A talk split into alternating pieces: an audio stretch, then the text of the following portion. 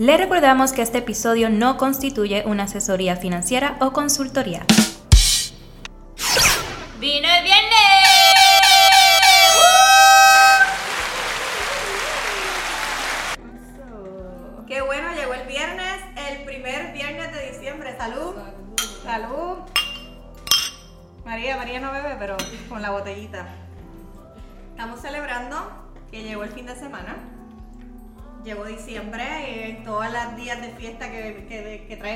¿Verdad?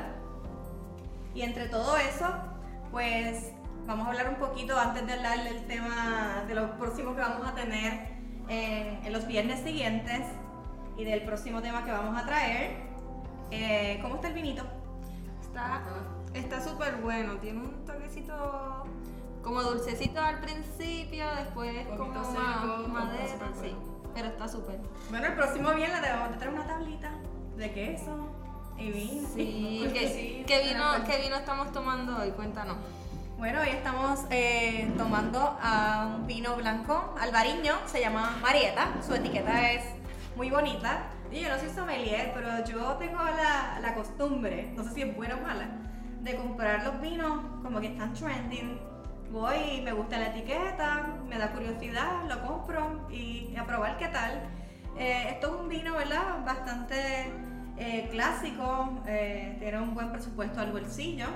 Eh, es un, vino de uva albariño, eh, en este caso es del 2019. Si podemos ver aquí, el- quizás en la cámara no se ve bien, pero es un vino un poco color amarillo limón. Cuando uno lo prueba y su olor eh, se parece a la pera cuando la manzana está bastante madura. Y cuando lo probamos, pues es, ¿qué tal te parece? Es como suave, Es suavecito, al principio yo creo que es un poquito más suavecito. Después ya ajá, se Es le queda el sabor. semiseco, ¿verdad? De los pocos vinos blancos que son semisecos y suaves. Y cuando uno lo prueba en el paladar, te deja como que este chase eh, de sparkling. A pesar de que no es sparkling, es como una puntita de burbuja. Eh, y pega bien. Ahora que uno sale a cenar los viernes, eh, pega bien con lo que son pescados, quesos. Así que el que vaya a cenar un viernes y tome un vinito blanco, pues lo debe acompañar con pescado. Y para la calor, pues está divino. Para las fiestas de Navidad. La calor y la fiesta de Navidad, no, no dejando la broma, ¿es, es la calor o es el calor? El calor. El calor. El calor, Pues, porque, bueno, porque tú dices calor. el sol O la sol. la sol. No, Pero no tiene sol. que ver. Bueno, no sé. Y la, No, eso no tú tiene que dices ver. la luz de la luna o el luz de la luna. No, eso no tiene que ver. No tiene que ver. No, no. Bueno, yo me crié en el campo de Bayamón, pero bien arriba.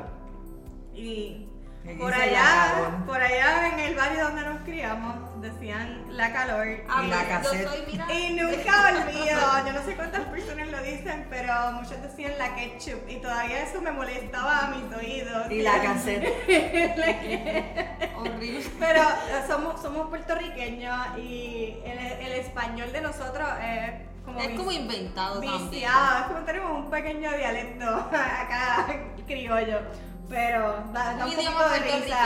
un idioma nuevo. Y ahora con esto del Spanglish, eh, yo por lo menos juego tenis y hay muchas personas que hablan más inglés que español y uno termina como que con este tipo de revolú mezclado y parece uno que, que, vive, que vive en una ciudad.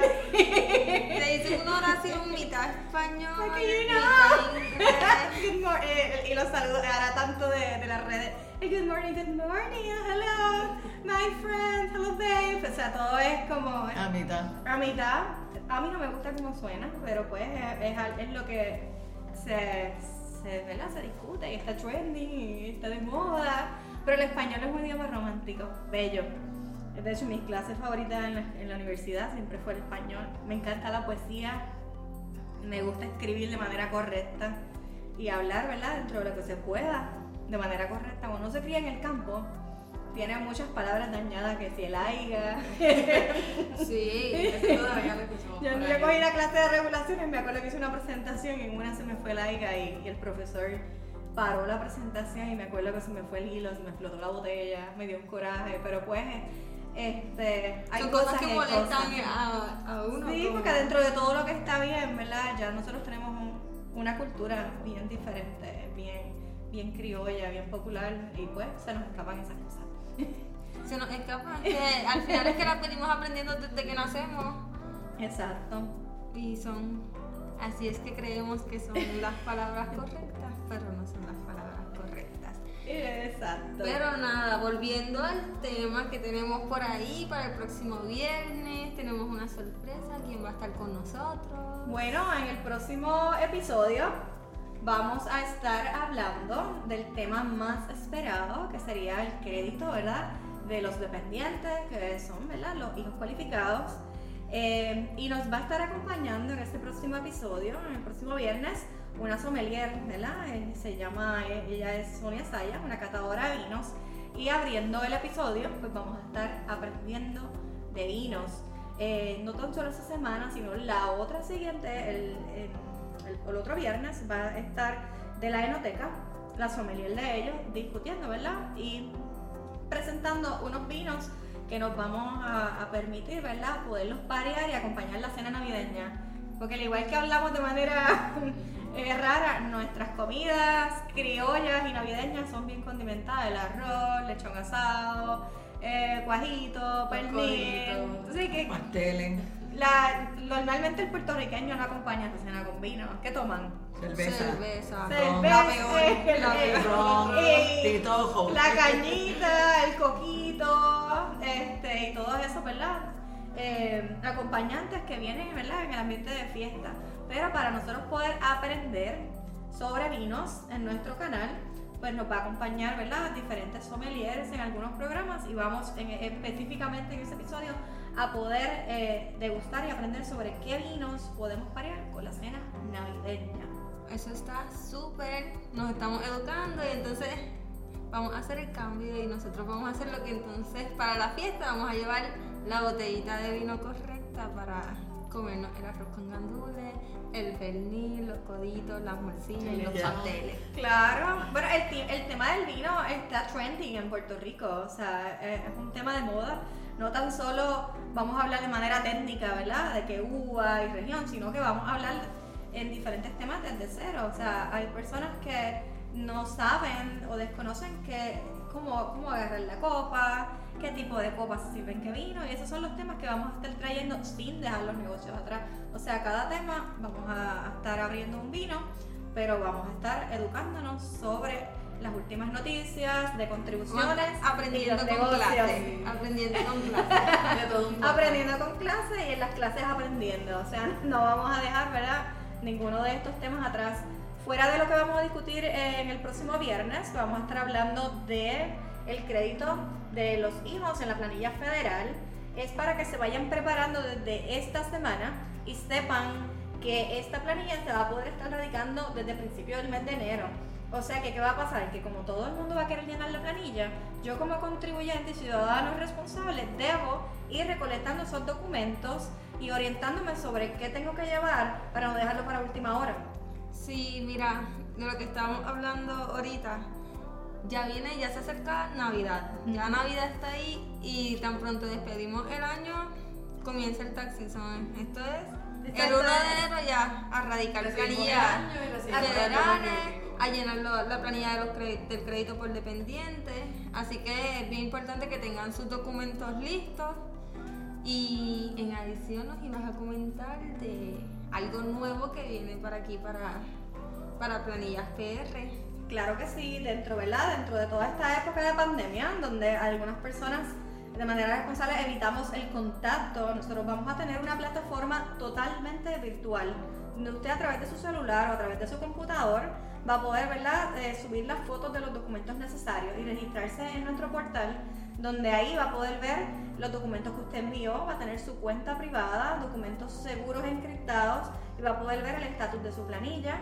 De ahí mismo le vamos a colocar su borrador para que lo revise y lo apruebe. Y una vez esté final, va a tener la copia de su planilla. Ahí va a poder emitir el pago eh, de manera totalmente electrónica. Aceptamos PayPal, aceptamos ATH móvil, eh, aceptamos débitos ATH y todas esas cositas, ¿verdad?, que le facilitan la vida. No tiene que ir a un mall, no tiene que llegar hasta acá. No tiene que irse por ahí ante un desconocido. Recuerda que en, ahora todo el mundo cualifica. O sea, es la primera vez que tenemos paridad con los 50 estados en, en esta planilla. ¿Y qué va a hacer eso? ¿Verdad? Que todo el mundo que cualifique quiera llenarla. ¿Son cuántos que va a recibir por dependiente? Hasta 3.600 dólares por dependiente. ¿Y cuántos dependientes tiene que tener la persona? Bueno, el, el mínimo es uno. ¿Y cuántos tenía que tener el año pasado? Tres. Tres, para o sea poder que- cualificar y los límites, ¿verdad? Para desembolsar dinero eran diferentes. Sí, es porque antes estaba eh, limitado al ingreso que habías tenido de las retenciones del seguro social. Ahora no tienes que trabajar. Ahora no, ahora puedes ser recipiente de PAN, recipiente de desempleo y cualifica. O sea, son 3.600 dólares. Eh, Bueno, ¿verdad? hasta Dependi- hasta 3.600, Por cada niño, dependiendo de la edad, ¿de verdad? Y hay un máximo de ingresos que lo vamos a discutir más a fondo. Pero cuando las personas que tienen desde un niño y las que tienen más niños son, suma 3.000, 3.000 y 3.000. Si tienes tres niños, es una buena cantidad de año. está buenísimo. No hay que ¿Qué tú crees, María? no, no- Yo- ¿Cuánto te van a ingresos, dar a ti? ¿Cuánto te va a quedar a ti? Nada, pero me hubiera convertido por lo menos en Unos cuantos. Pero, ¿verdad? En, cuatro. en otro tiempo, en otro tiempo. pues. Era 4 por 3, por redondearlo a 3.000 cada uno, ese recibió 12.000 dólares 12.000. anualmente en la planilla. Oye, Ay, María, con lo que yo te quiero. y no recibí ni cinco pesos. No tan solo eso, nosotros tenemos un producto, ¿verdad? Para esas personas que no deben ingresos y no pueden costear al momento el costo de preparación de la planilla, tenemos un producto donde usted radica la planilla con nosotros, no paga nada al momento de radicar. Cuando el IRS le paga a usted eh, su crédito y su reembolso, de ahí mismo nos depositan a nosotros los costos de preparación. O sea que usted no tiene que venir con dinero para acá a llenar la planilla. Pero es importante que, es que, ¿verdad? que sepan que esto es solamente con la planilla federal. Es correcto. En la planilla estatal esto no aplica. De igual forma, eh, bien importante que sepan que la, la plataforma por la que se van a someter los documentos pues es segura y está encriptada. Es ¿Verdad? Que no es que sus documentos van a estar por ahí. Siempre se hace un due diligence de confirmar la identidad de la persona, que es muy importante. Usted no vaya por ahí donde la primera persona que le diga que le va a llenar su planilla, porque recuerde, hay tanto robo de identidad de dependientes. De hecho, en mi planilla yo tuve que enviarla por correo porque uno de mis hijos aparecía reclamado en, una, en otra planilla. Y entonces nunca te enteras quién fue, simplemente tienes que comenzar el proceso de reclamar y evidenciar de que es tu dependiente. O sea, en las bases de datos no seguras se las roban. Estas mismas oficinas que aparecen para llenar planillas de momento en una temporada de planilla y luego no las ves más en el año. Eh, aparte de eso, ¿verdad? Llenar la planilla con una oficina de un contador público autorizado te da otro tipo de seguridad. O sea, los contadores públicos están colegiados, se deben unas regulaciones, tanto de verdad a nivel del Estado como a nivel de, de Estados Unidos.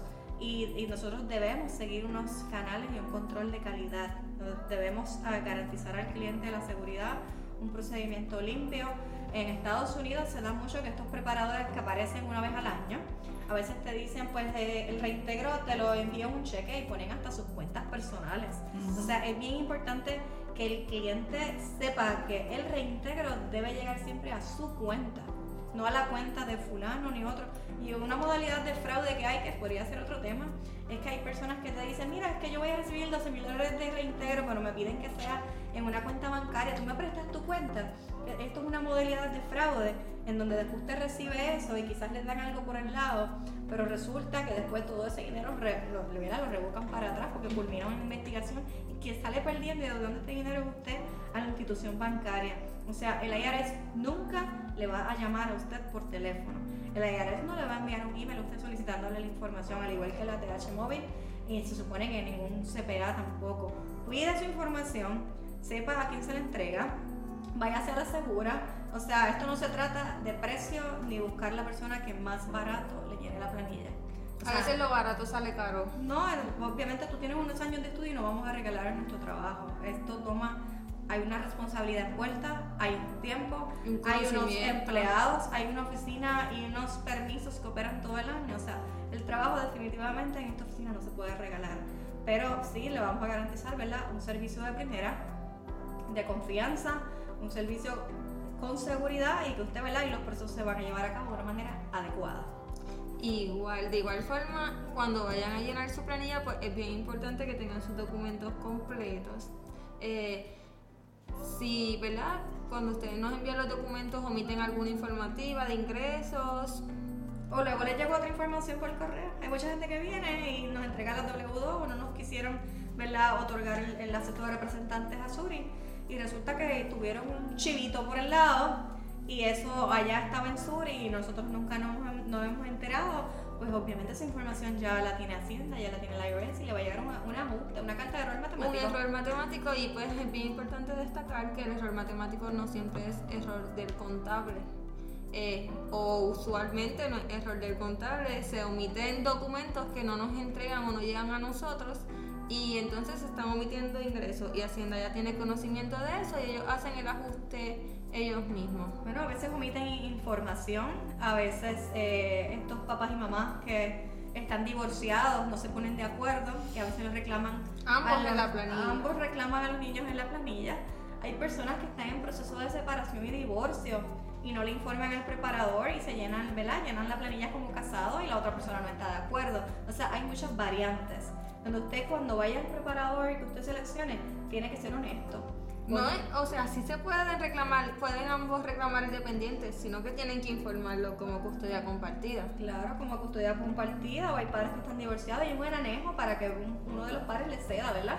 El reclamar este dependiente al, al, al padre que, ¿verdad? que vaya a decidir tomar la planilla, pero hay un protocolo y hay unos documentos para hacerlo de manera correcta. Ah, al igual que los documentos que vaya a presentar.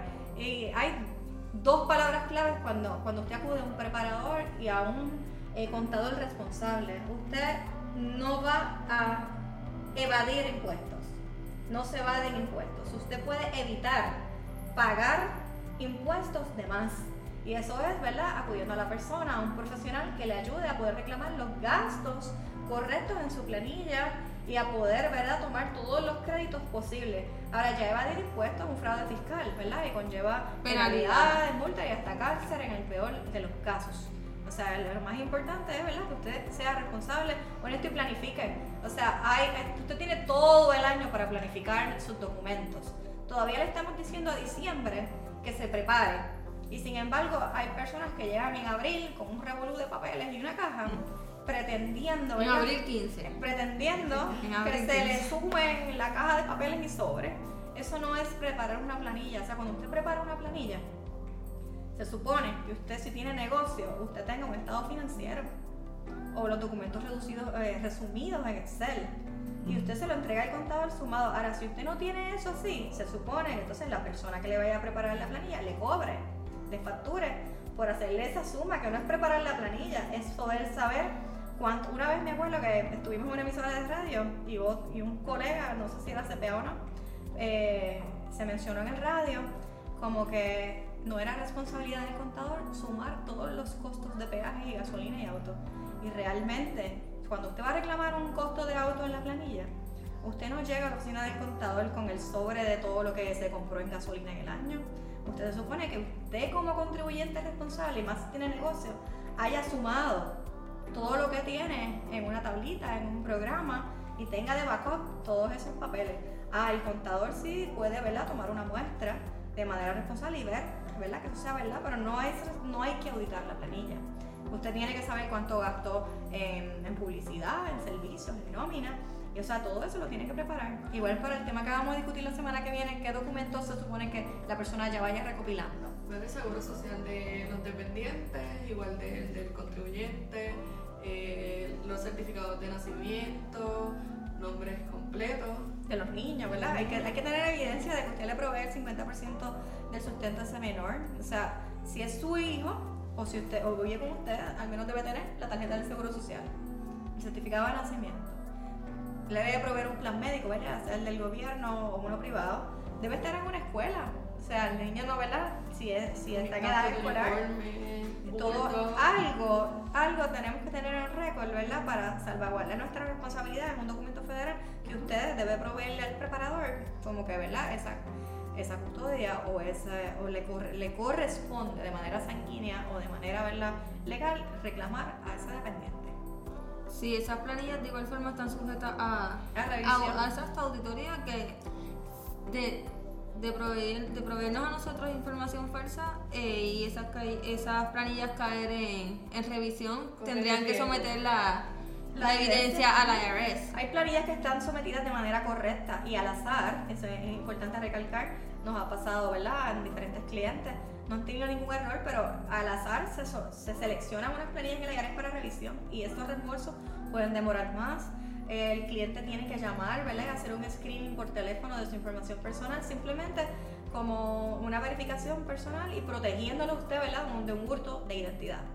Que se da, bien, es bien común que se dé el caso que en las planillas federales les roben la identidad. se hurta mucho la, la identidad de estos menores. O sea, estamos hablando de 3.000 a 3.600 dólares por dependiente. Si usted va a cualquier preparador por ahí, de estos que aparecen una vez al año, eh, y no cuida su información o envía su información de una, una plataforma no segura, se expone a un hurto de identidad. ¿Qué va a suceder eso? Que le va a retrasar su reintegro, va a tener que proveer información y va a tener que levantar un caso de investigación, ¿verdad? Eh, con rentas internas en los Estados Unidos. Bueno, por nuestra parte les recomendamos que, ¿verdad? que, cons- que, que consigan o que, que encuentren un, un contable ¿verdad? preparado con la capacidad, el conocimiento para llenar su planilla correctamente, Que que tengan los documentos listos.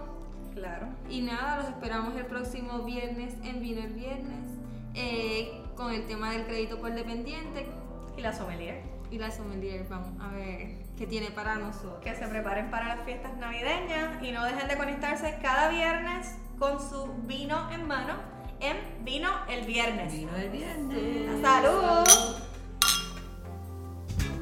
Síguenos en todas nuestras redes sociales. Vino el Viernes PR, CPA Yomari Meléndez, Planillas PR.